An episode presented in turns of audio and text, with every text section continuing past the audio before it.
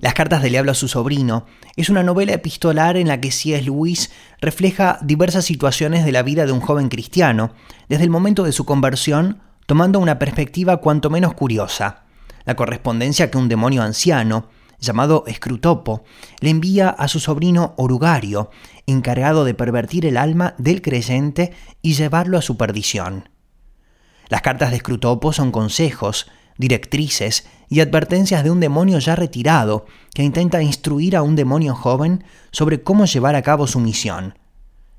A través de su contenido, Luis no solo conduce el argumento de la novela, que es en esencia la vida del joven cristiano, sino que también aborda temas fundamentales de la vida cristiana como la gracia, la salvación, la oración y la fe, y su importancia en el día a día del creyente. Luis también hace una fuerte crítica a la falta de sabiduría y a los comportamientos a los que lleva la naturaleza humana, contrastando esa actitud como la santidad que produce el conocimiento de la verdad revelada en Cristo. De modo que esta no es una novela que se puede leer desde un único punto de vista. El lector que desea entretenimiento debe estar preparado para aprender y el intelectual tiene que estar dispuesto a divertirse. Es el buen equilibrio entre estos dos aspectos el que hace de las cartas del diablo a su sobrino una obra que todos, y sobre todo los creyentes, deberían leer, analizar y disfrutar.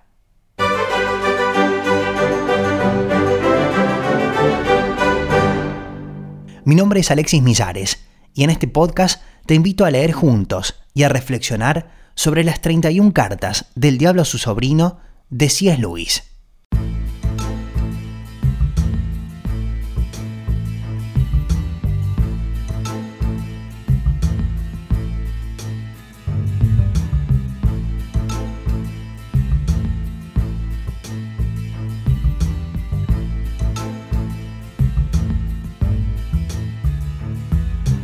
Carta 16. Mi querido Orugario, en tu última carta mencionabas de pasada que el paciente ha seguido yendo a una iglesia, y solo a una, desde su conversión, y que no está totalmente satisfecho de ella. ¿Puedo preguntarte qué es lo que haces? ¿Por qué no tengo ya un informe sobre las causas de su fidelidad a la iglesia parroquial? ¿Te das cuenta de que a menos que sea por indiferencia esto es muy malo? Sin duda sabes que si a un hombre no se le puede curar de la manía de ir a la iglesia, lo mejor que se puede hacer es enviarle a recorrer todo el barrio, en busca de la iglesia que le va, hasta que se convierta en un catador o un conocedor de iglesias. Las razones de esto son obvias. En primer lugar, la organización parroquial siempre debe ser atacada, porque al ser una unidad de lugar y no de gustos, agrupa a personas de diferentes clases y psicologías en el tipo de unión que el enemigo desea. El principio de la congregación, en cambio, hace de cada iglesia una especie club y finalmente, si todo va bien, un grupúsculo o facción. En segundo lugar, la búsqueda de una iglesia conveniente hace del hombre un crítico, cuando el enemigo quiere que sea un discípulo. Lo que él quiere del laico en la iglesia es una actitud que puede, de hecho, ser crítica, en tanto que puede rechazar lo que sea falso o inútil, pero que es totalmente acrítica en tanto que no valora, no pierde el tiempo en pensar en lo que rechaza, sino que se abre en humilde y muda receptividad a cualquier alimento que se le dé. Fíjate lo rastrero, antiespiritual e incorregiblemente vulgar que es el enemigo. Esta actitud, sobre todo durante los sermones, da lugar a una disposición extremadamente hostil a toda nuestra política en que los tópicos calan realmente en el alma humana. Apenas hay un sermón o un libro que no pueda ser peligroso para nosotros si se recibe en este estado de ánimo. Así que por favor muévete y manda a ese tonto a hacer la ronda de las iglesias vecinas tan pronto como sea posible. Tu expediente no nos ha dado hasta ahora mucha satisfacción. He mirado en el archivo las dos iglesias que le caen más cerca. Las dos tienen ciertas ventajas. En la primera de ellas, el vicario o el sacerdote es un hombre que lleva mucho tiempo dedicado a aguar la fe para hacérsela más asequible a una congregación supuestamente incrédula y testaruda, que es él quien ahora escandaliza a los parroquianos con su falta de fe, y no al revés, ha minado el cristianismo de muchas almas. Su forma de llevar los servicios es también admirable. Con el fin de ahorrarles a los laicos todas las dificultades, ha abandonado tanto el leccionario como los salmos fijados para cada ocasión y ahora sin darse cuenta gira eternamente en torno al pequeño molino de sus 15 salmos y sus 20 lecciones favoritas. Así, estamos a salvo del peligro de que pueda llegarle de las escrituras cualquier verdad que no le resulte, ya familiar, tanto a él como a su rebaño. Pero quizá tu paciente no sea lo bastante tonto como para ir a esta iglesia, o al menos no todavía. En la otra tenemos al padre Spike. A los humanos les cuesta trabajo con frecuencia comprender la variedad de sus opiniones. Un día es casi comunista y al día siguiente no está lejos de un fascismo teocrático un día es escolástico y al día siguiente está casi dispuesto a negar por completo la razón humana. Un día está inmerso en la política y al día siguiente declara que todos los estados de este mundo están igualmente en espera de juicio. Por supuesto nosotros sí vemos el hilo que conecta todo, que es el odio. El hombre no puede resignarse a predicar nada que no esté calculado para escandalizar, ofender, desconcertar o humillar a sus padres y a sus amigos. Un sermón que tales personas pudiesen aceptar sería para él tan insípido como un poema que fuesen capaces de medir. Hay también una prometedora beta de deshonestidad en él. Le estamos enseñando a decir el magisterio de la iglesia, cuando en realidad quiere decir estoy casi seguro de que hace poco leí en un libro de Maritain o alguien parecido. Pero debo advertirte que tiene un defecto fatal, cree de verdad y esto puede echarlo todo a perder. Pero estas dos iglesias tienen en común un buen punto. Ambas son iglesias del partido. Creo que ya te he advertido antes que si no se puede mantener a tu paciente apartado de la iglesia, al menos debería estar violentamente implicado en algún partido dentro de ella. No me refiero a verdaderas cuestiones doctrinales con respecto a estas, cuanto más tibio sea mejor, y no son las doctrinas en las que nos basamos principalmente para producir divisiones.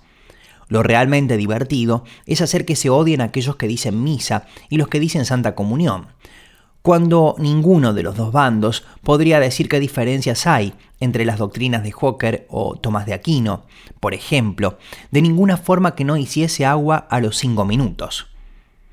Todo lo realmente indiferente, sirios, vestimenta, qué sé yo, es una excelente base para nuestras actividades. Hemos hecho que los hombres olviden por completo lo que aquel individuo apestoso, Pablo, solía enseñar acerca de las comidas y otras cosas sin importancia. Es decir, que el humano sin escrúpulos debiera ceder siempre ante el humano escrupuloso. Uno creería que no podrían dejar de percatarse de su aplicación a estas cuestiones. Uno esperaría ver al bajo eclesiástico arrodillándose y santiguándose, no fuese que la conciencia débil de su hermano alto se viese empujada a la irreverencia y al alto absteniéndose de tales ejercicios, no fuese a empujar a la idolatría a su hermano bajo y así habría sido, de no ser por nuestra incesante labor. Sin ella, la variedad de usos dentro de la Iglesia de Inglaterra podría haberse convertido en un semillero de caridad y de humildad. Tu cariñoso tío, Escrutopo.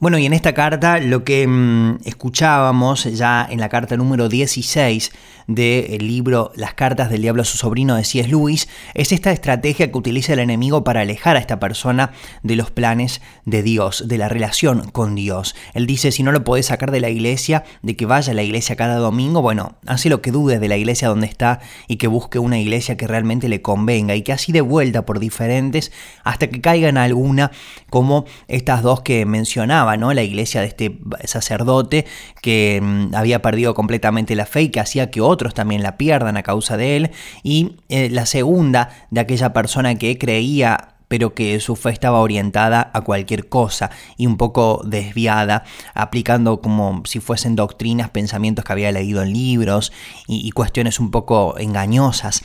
Y mm, bueno, tocaba algunos de los puntos. Mencionaste que el paciente se mantiene fiel en una iglesia, a solo a una desde su conversión, y que no está totalmente satisfecho con ella. Que vaya a una sola es algo muy malo, decía. Hay que atacar la organización parroquial al ser una unidad de lugar y no de que une a personas de diferentes clases, psicologías, en el tipo de unidad que Dios necesita. En segundo lugar, la búsqueda de una iglesia adecuada lo hace un crítico, mientras que Dios quiere que él aprenda y que no critique. Bueno, también otra de las estrategias del enemigo, ¿no? No pierdas el tiempo, hazlo divagar un poco, que vaya a esa iglesia, a aquella otra. Bueno, como tocaba hace instantes, si esta iglesia no funciona, tengo otra peor. También trabaja en su apariencia practicando frente a los demás diferentes rituales, que es algo que se asemeja mucho a la idolatría.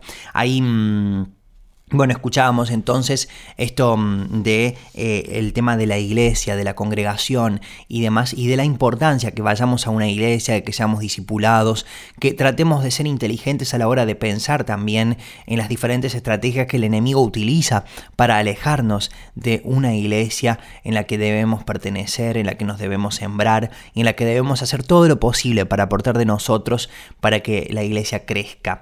Y mm, ahí mm, quería hacer un paréntesis también porque, bueno, primero recordar también, como lo hice en episodios anteriores, que cada vez que se refiere la palabra enemigo, se estaría refiriendo a Dios, porque estas cartas que estoy leyendo son cartas que el diablo le escribe a su sobrino.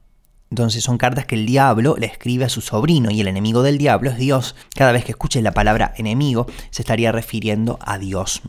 Eso también. Y cada vez que escuchemos que el autor hace alusión a algún tema de Inglaterra, no es porque está criticando a, ese país, sino por el contrario, él estaba en la Universidad de Cambridge, en, Inglaterra justamente, y escribe del, de su país.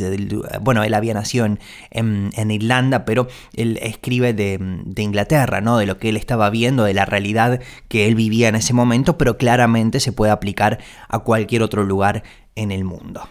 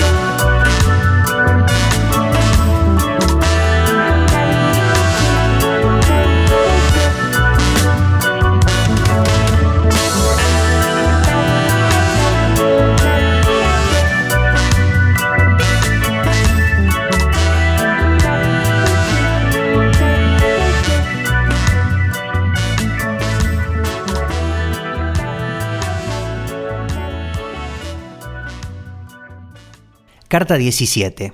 Mi querido orugario, el tono despectivo en el que te refieres en tu última carta a la gula como medio de capturar almas no revela sino tu ignorancia.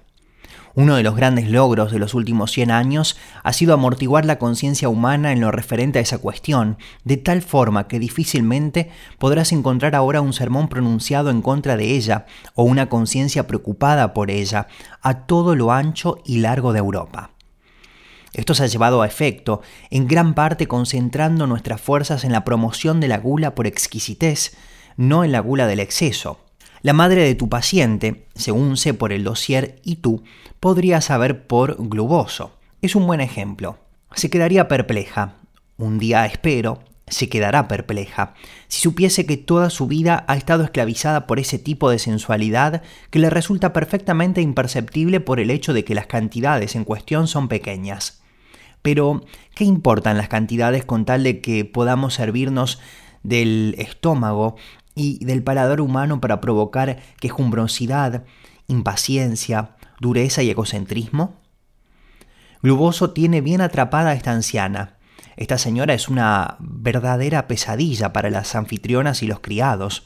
Siempre está rechazando lo que le han ofrecido, diciendo con un suspiro y una sonrisa coqueta, Oh, por favor, por favor, todo lo que quiero es una tacita de té, flojo, pero no demasiado, y un pedacito chiquitín de pan tostado verdaderamente crujiente. ¿Te das cuenta? Puesto que lo que quieres más pequeño y menos caro que lo que le han puesto delante, nunca reconoce como gula su afán de conseguir lo que quiere, por molesto que pueda resultarles a los demás al tiempo que satisface su apetito, cree estar practicando la templanza. En un restaurante lleno de gente, da un gritito ante el plato que una camarera agobiada de trabajo le acaba de servir y dice, oh, eso es mucho, demasiado, lléveselo y tráigame algo así como la cuarta parte. Si se le pidiese una explicación, diría que lo hace para no desperdiciar. En realidad, lo hace porque el tipo particular de exquisitez a la que la hemos esclavizado no soporta la visión de más comida que la que en ese momento le apetece. El auténtico valor del trabajo callado y disimulado que Gluboso ha llevado a cabo durante años con esta anciana puede medirse por la fuerza con que su estómago domina ahora toda su vida. Ella se encuentra en un estado de ánimo que puede representarse por la fase todo lo que quiero. Todo lo que quiere es una tacita de té hecho como es debido, o un huevo correctamente pasado por agua, o una rebanada de pan adecuadamente tostada, pero nunca encuentra ningún criado ni amigo que pueda hacer estas cosas tan sencillas como es debido, porque su como es debido oculta una exigencia insaciable de los exactos y casi imposibles placeres del paladar que cree recordar del pasado, un pasado que ella describe como los tiempos en que podía conseguirse un buen servicio, pero que nosotros sabemos que son los tiempos en que sus sentidos eran más fácilmente complacidos y en los que otra clase de placeres la hacían menos dependiente de los de la mesa. Entretanto, la frustración cotidiana produce un cotidiano mal humor, las cocineras se despiden y las amistades se enfrían. Si alguna vez el enemigo introduce en su mente la más leve sospecha que pueda estar demasiado interesada por la comida, Gluboso la contrarresta susurrándole que a ella no le importa lo que ella misma come, pero que le gusta que sus hijos coman cosas agradables. Naturalmente, en realidad, su avaricia fue una de las causas principales del poco a gusto que su hijo se siente en casa hace muchos años. Pues bien, tu paciente es hijo de su madre, y aunque acertadamente te dediques a luchar más a fondo otros frentes, no debes olvidar a una pequeña y silenciosa infiltración en lo referente a la gula. Como es un hombre, no resulta tan fácil atraparle con el camuflaje del todo lo que quiero. Como mejor se hace que los hombres pequen de gula es apoyándose en su vanidad. Hay que hacer que se crean muy entendidos en cuestiones culinarias para aguijonearles a decir que han descubierto el único restaurante de la ciudad donde los filetes están de verdad correctamente guisados. Lo que empieza como vanidad puede convertirse luego paulatinamente en costumbre, pero de cualquier modo que lo abordes, bueno es llevarle a ese estado de ánimo en que la negación de cualquier satisfacción no importa cuál, champagne, té o cigarrillos, le irrita, porque entonces su caridad y su justicia y su obediencia estarán totalmente a tu merced. El mero exceso de comida es mucho menos valioso que la exquisitez. Es útil, sobre todo, a modo de preparación artillera antes de lanzar ataques contra la castidad. En esta materia, como en cualquier otra, debes mantener a tu hombre en un estado de falsa espiritualidad. Nunca le dejes darse cuenta del lado médico de la cuestión. Manténle preguntándose qué pecado de orgullo o falta de fe le ha puesto en tus manos cuando el análisis de lo que ha comido o bebido durante las 24 horas podría revelarle de dónde proceden tus municiones y le permitiría por consiguiente poner en peligro tus líneas de aprovisionamiento mediante una muy ligera abstinencia. Si ha de pensar en el aspecto médico de la castidad, suéltale la gran mentira que hemos hecho que se traguen los humanos ingleses, que el ejercicio físico excesivo y la consecuente fatiga son especialmente favorables para esa virtud.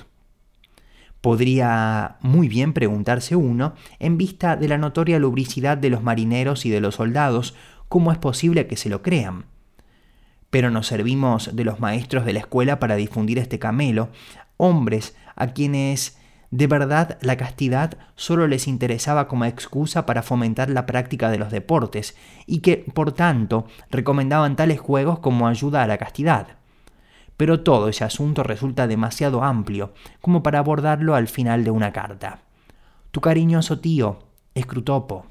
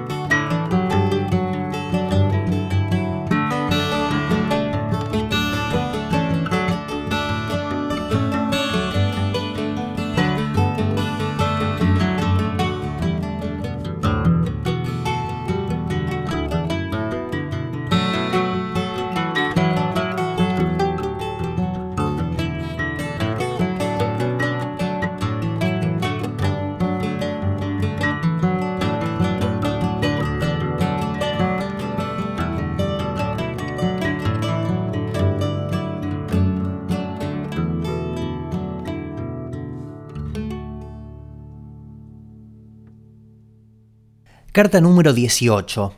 Mi querido orugario, hasta con Babalapo tienes que haber aprendido en la escuela la técnica rutinaria de la tentación sexual, y que para nosotros los espíritus todo este asunto es considerablemente tedioso, aunque necesario como parte de nuestro entrenamiento.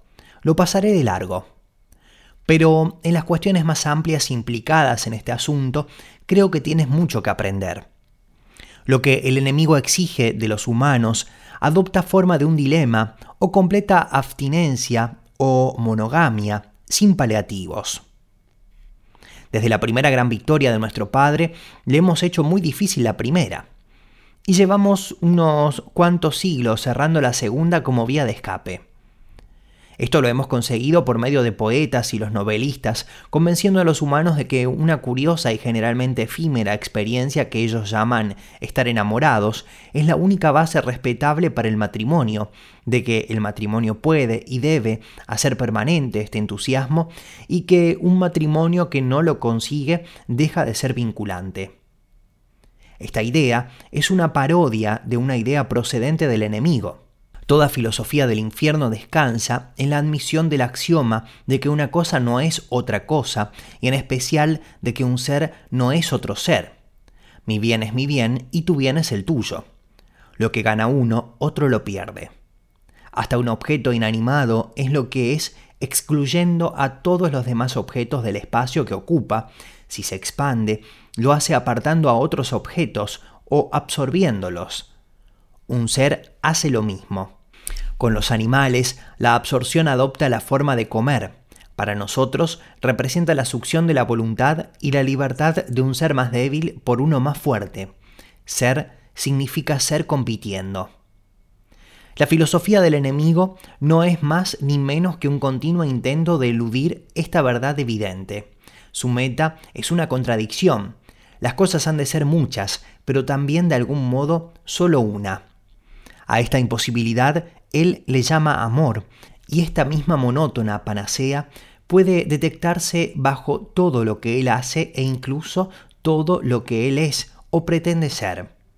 De este modo, él no está satisfecho, ni siquiera él mismo, con ser una mera unidad aritmética, o pretende ser tres al mismo tiempo que uno, con el fin de que esta tontería del amor pueda encontrar un punto de apoyo en su propia naturaleza. Al otro extremo de la escala, él introduce en la materia ese indecente invento que es el organismo, en el que las partes se ven pervertidas de su natural destino, la competencia, y se ven obligadas a cooperar. Su auténtica motivación para elegir el sexo como método de reproducción de los humanos está clarísima, en vista del uso que ha hecho de él. El sexo podría haber sido, desde nuestro punto de vista, completamente inocente. Podría haber sido meramente una forma más en la que un ser más fuerte se alimentaba de otro más débil, como sucede de hecho entre las arañas, que culminan sus nupcias con la novia comiéndose al novio. Pero en los humanos, el enemigo ha asociado gratuitamente el afecto con el deseo sexual.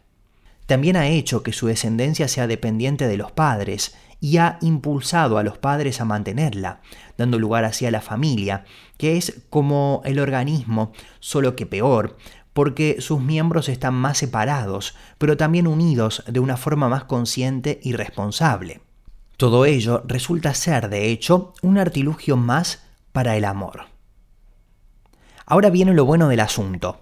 El enemigo describió a la pareja casada como una sola carne. No dijo una pareja felizmente casada, ni una pareja que se casó porque estaba enamorada. Pero se puede conseguir que los humanos no tengan eso en cuenta. También les puede hacer olvidar que el hombre al que llaman Pablo no lo limitó a las parejas casadas. Para él, la mera copulación da lugar a una sola carne. De esta forma, puede conseguir que los humanos acepten como elogios retóricos del enamoramiento lo que eran, de hecho, simples descripciones del verdadero significado de las relaciones sexuales. Lo cierto es que siempre que un hombre yace con una mujer, les guste o no, se establece entre ellos una relación trascendente que debe ser eternamente disfrutada o eternamente soportada. A partir de la afirmación verdadera de que esta relación trascendente estaba prevista para producir y si se aborda obedientemente, lo hará con demasiada frecuencia, el afecto y la familia pueden hacer que los humanos infieran la falsa creencia de que la mezcla de afecto, temor y deseo, que llaman estar enamorados, es lo único que hace feliz y santo al matrimonio. El error es fácil de provocar porque enamorarse es algo que con mucha frecuencia en Europa Occidental precede matrimonios contraídos en obediencia a los propósitos del enemigo, esto es, con intención de la fidelidad, la fertilidad y la buena voluntad, al igual que la emoción religiosa muy a menudo, pero no siempre, acompaña a la conversión. En otras palabras, los humanos deben ser inducidos a considerar como la base del matrimonio una versión muy coloreada o distorsionada de algo que el enemigo realmente promete como resultado. Esto tiene dos ventajas. En primer lugar, a los humanos que no tienen el don de la continencia se les puede disuadir de buscar en el matrimonio una solución, porque no se sienten enamorados y gracias a nosotros la idea de casarse por cualquier otro motivo les parece vil y cínica. Sí, eso piensan. Consideran el propósito de ser fieles a una sociedad de ayuda mutua para la conservación de la castidad y para la transmisión de la vida, como algo inferior que una tempestad de emoción. No olvides hacer que tu hombre piense que la ceremonia nupcial es muy ofensiva. En segundo lugar, cualquier infatuación sexual, mientras se proponga el matrimonio como fin, será considerada amor, y el amor será usado para excusar al hombre de toda culpa y para protegerle de todas las consecuencias de casarse con alguna pagana, una idiota o una libertina. Pero ya seguiré con esto en mi próxima carta. Tu cariñoso tío, Escrutopo.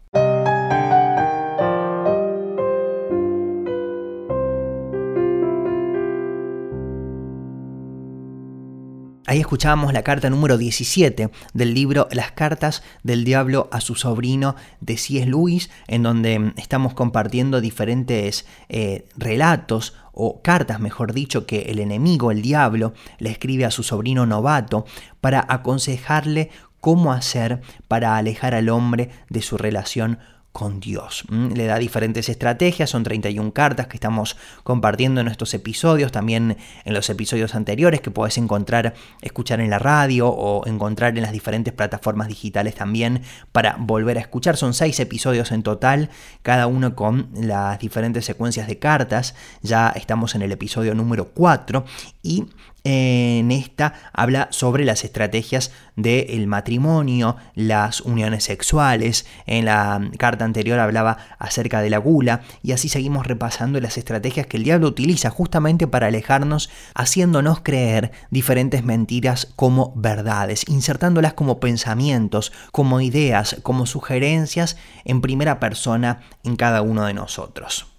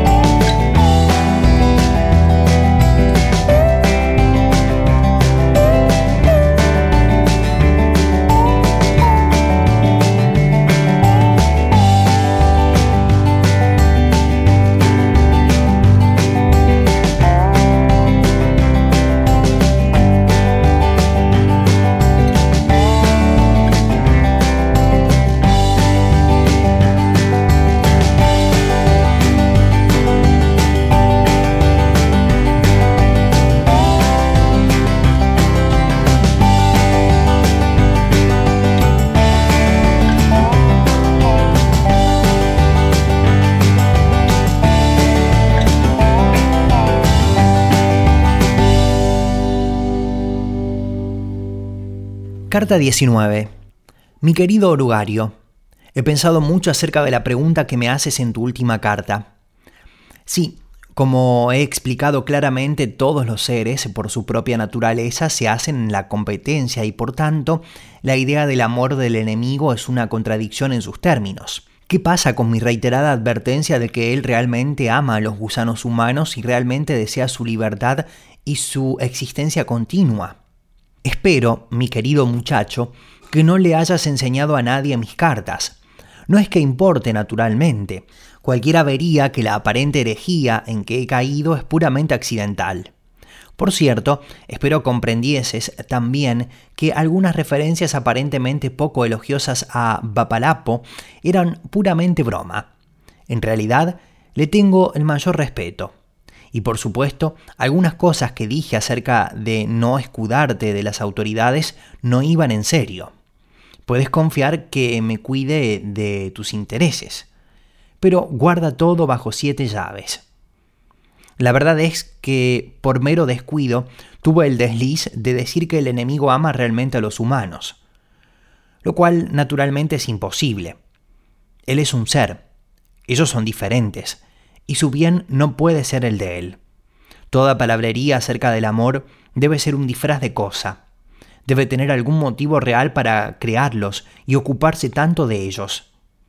La razón por la que uno llega a hablar como si él sintiese realmente este amor imposible es nuestra absoluta incapacidad para descubrir ese motivo real. ¿Qué pretende conseguir de ellos?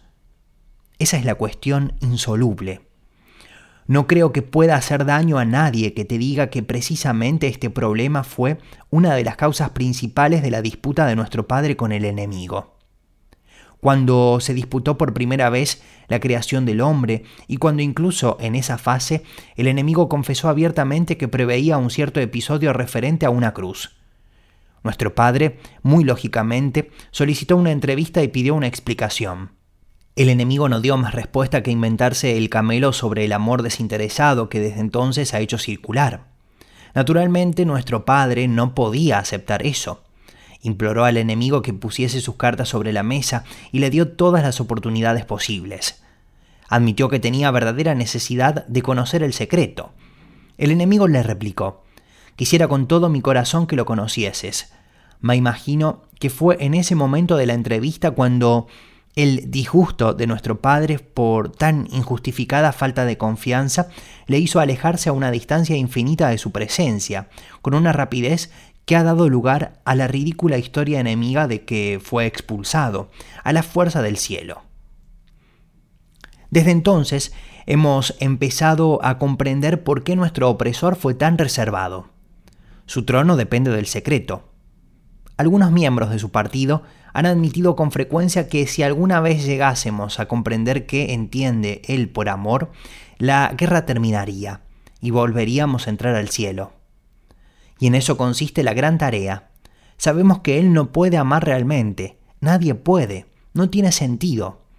Si tan solo pudiésemos averiguar qué es lo que realmente se propone, Hemos probado hipótesis tras hipótesis y todavía no hemos podido descubrirlo. Sin embargo, no debemos perder nunca la esperanza. Tendrías más y más complicadas colecciones de datos, más y más complejas, mayores recompensas a los investigadores que hagan algún progreso, castigos más y más terribles para aquellos que fracasen, todo esto seguido y acelerado hasta el mismo fin del tiempo, no puede seguramente dejar de tener éxito. ¿Te quejas de mi última carta? Porque no deja en claro si considero el enamoramiento como un estado deseable para un humano o no. Pero, Urugario, de verdad, ese es el tipo de pregunta que uno espera que hagan ellos. Déjales discutir si el amor o el patriotismo o el celibato o las velas en los altares o la abstinencia del alcohol o la educación son buenos o malos. ¿No te das cuenta de que no hay respuesta? Nada importa lo más mínimo excepto la tendencia de un estado de ánimo dado, en unas circunstancias dadas, a mover a un paciente particular en un momento particular hacia el enemigo o hacia nosotros. En consecuencia sería muy conveniente que el paciente decidiese que el amor es bueno o malo.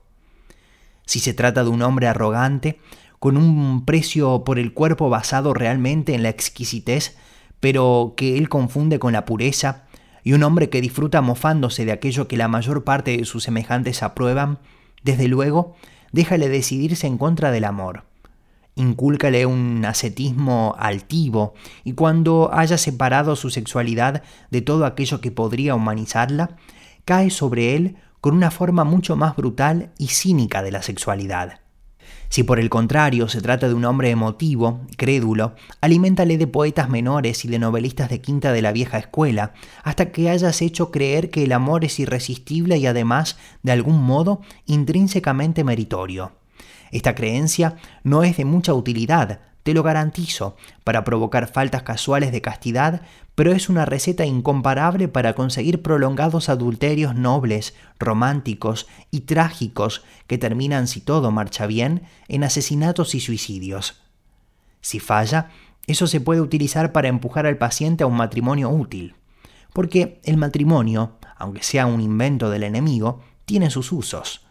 Debe haber varias mujeres jóvenes en el barrio de tu paciente que harían extremadamente difícil para él la vida cristiana, si tan solo lograses persuadirle de que se casase con una de ellas. Por favor, envíame un informe sobre esto la próxima vez que me escribas. Mientras tanto, que te quede bien claro que este estado de enamoramiento no es, en sí, necesariamente favorable ni para nosotros ni para el otro bando es simplemente una ocasión que tanto nosotros como el enemigo tratamos de explotar. Como la mayor parte de las cosas que excitan a los humanos, tales como la salud y la enfermedad, la vejez y la juventud, o la guerra y la paz, desde el punto de vista de la vida espiritual es, sobre todo, materia prima. Tu cariñoso tío, Escrutopo. Carta 20. Mi querido Orugario, veo con gran disgusto que el enemigo ha puesto fin forzoso, por el momento, a tus ataques directos a la castidad del paciente. Deberías haber sabido que al final siempre lo hace, y haber parado antes de llegar a ese punto. Porque, tal como están las cosas, ahora tu hombre ha descubierto la peligrosa verdad de que estos ataques no duran para siempre. En consecuencia, no puedes volver a usar la que, después de todo, es nuestra mejor arma. La creencia de los humanos ignorantes de que no hay esperanza de librarse de nosotros, excepto rindiéndose. Supongo que habrás tratado de persuadirle de que la castidad es poco sana, ¿no? Todavía no ha recibido un informe tuyo acerca de las mujeres jóvenes de la vecindad. Lo querría de inmediato, porque si no podemos servirnos de su sexualidad para hacerle licencioso, debemos tratar de usarla para promover un matrimonio conveniente. Mientras tanto, me gustaría darte algunas ideas acerca del tipo de mujer. Me refiero al tipo físico, del que debemos incitarle a enamorarse si un enamoramiento es lo más que podemos conseguir. Esta cuestión la deciden por nosotros espíritus que están mucho más abajo en la bajo jerarquía que tú y yo, y por supuesto de una forma provisional.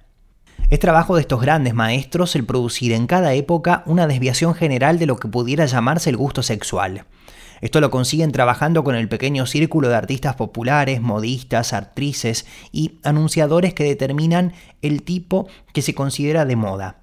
Su propósito es apartar a cada sexo de los miembros del otro, con quienes serían más probables matrimonios espiritualmente útiles, felices y fértiles.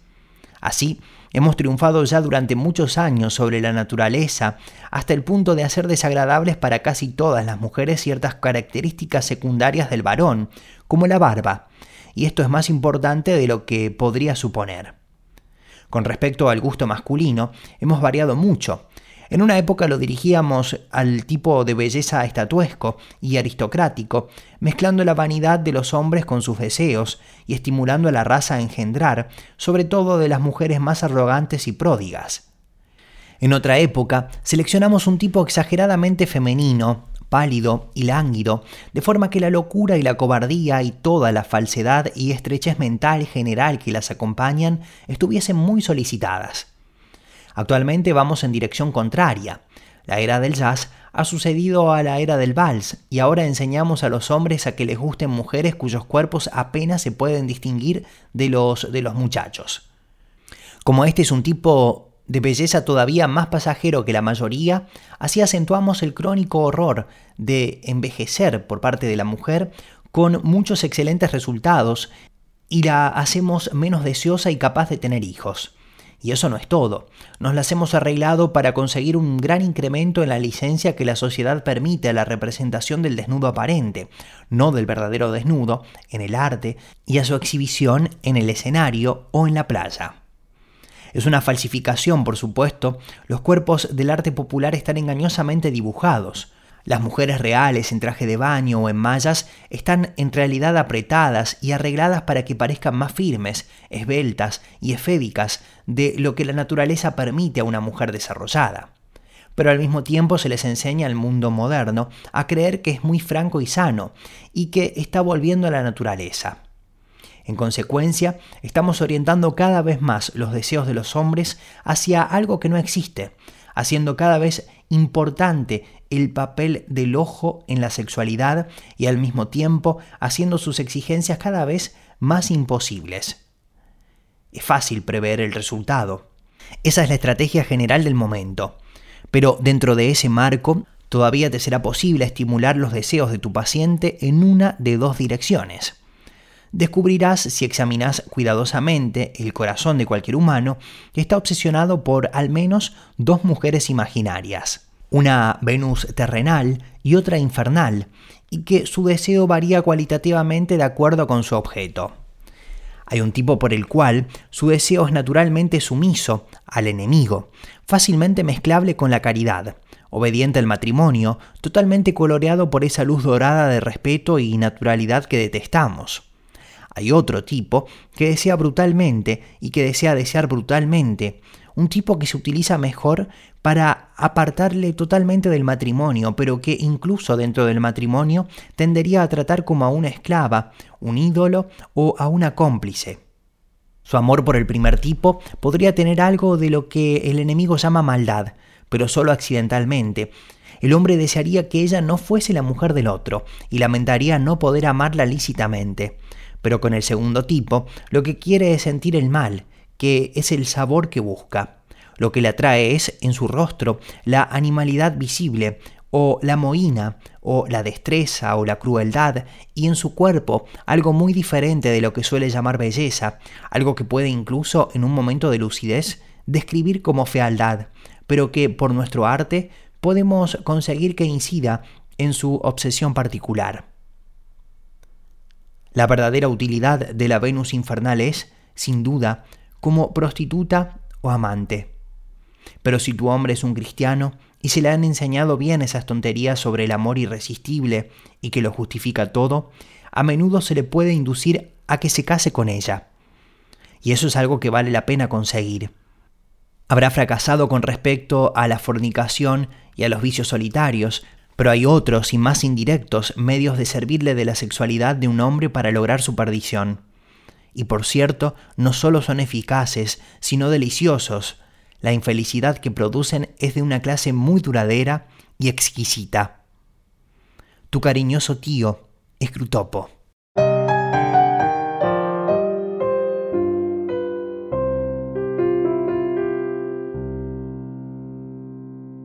Bueno, y ahí compartíamos la carta número 20 del diablo a su sobrino de C.S. Lewis. Estuvimos repasando en este nuevo episodio desde la carta número 16 a la 20. Recordamos que podés escuchar los episodios anteriores, son 6 en total.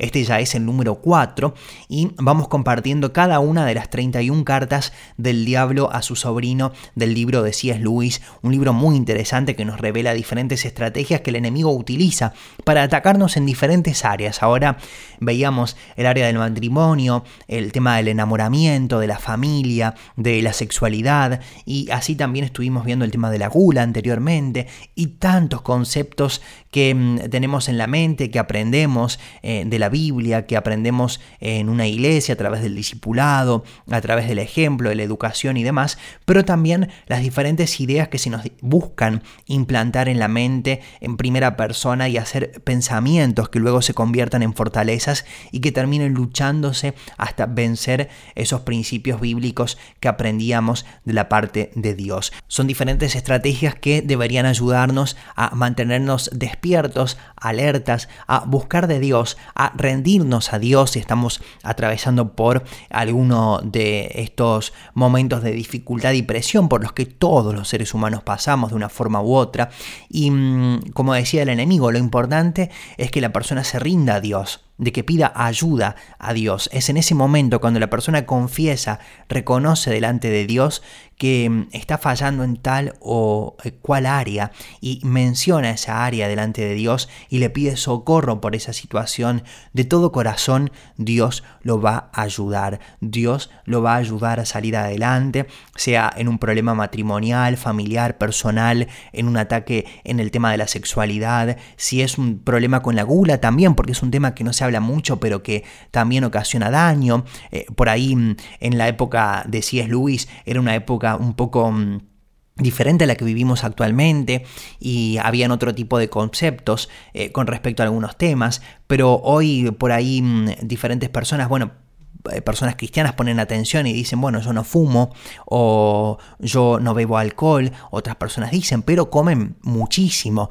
y eh, tienen un exceso de peso que les provoca problemas en el corazón, que les provocan problemas físicos, o dicen, bueno, yo no tomo aquella bebida alcohólica porque no, porque yo soy un cristiano, pero aquella bebida con sabor a cola que mm, me ocasiona un daño al estómago, esa sí la tomo, pero la considero como una bebida santa. Bueno, hay tantas cuestiones que son importantes de plantearnos y mm, que mm, el enemigo por ahí siembra en nosotros y bueno, uno dice, pero ¿qué pasaría con una sola? No pasa absolutamente nada. Pero cuando eso se nos vuelve un hábito en nuestra vida y termina dañándonos y alejándonos de Dios, bueno, eso termina perjudicándonos, por supuesto. Así es que a través de estas cartas del diablo a su sobrino, la idea es compartir y aprender juntos diferentes principios para estar alertas, para ser despiertos, para buscar también la unidad entre cristianos, porque muchas veces como también mencionaba en otra de las cartas anteriores, eh, nos diferenciamos por cierta práctica o porque yo voy a cierta iglesia con determinada denominación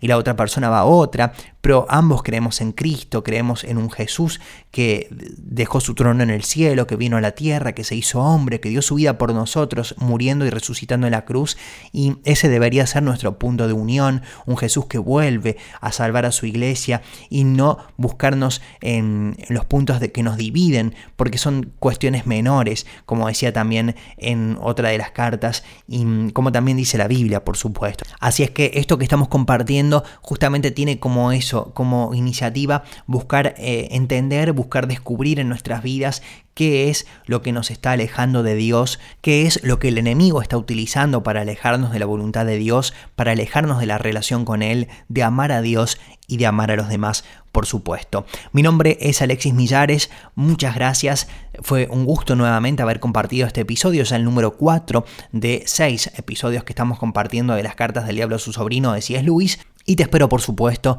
en los próximos episodios.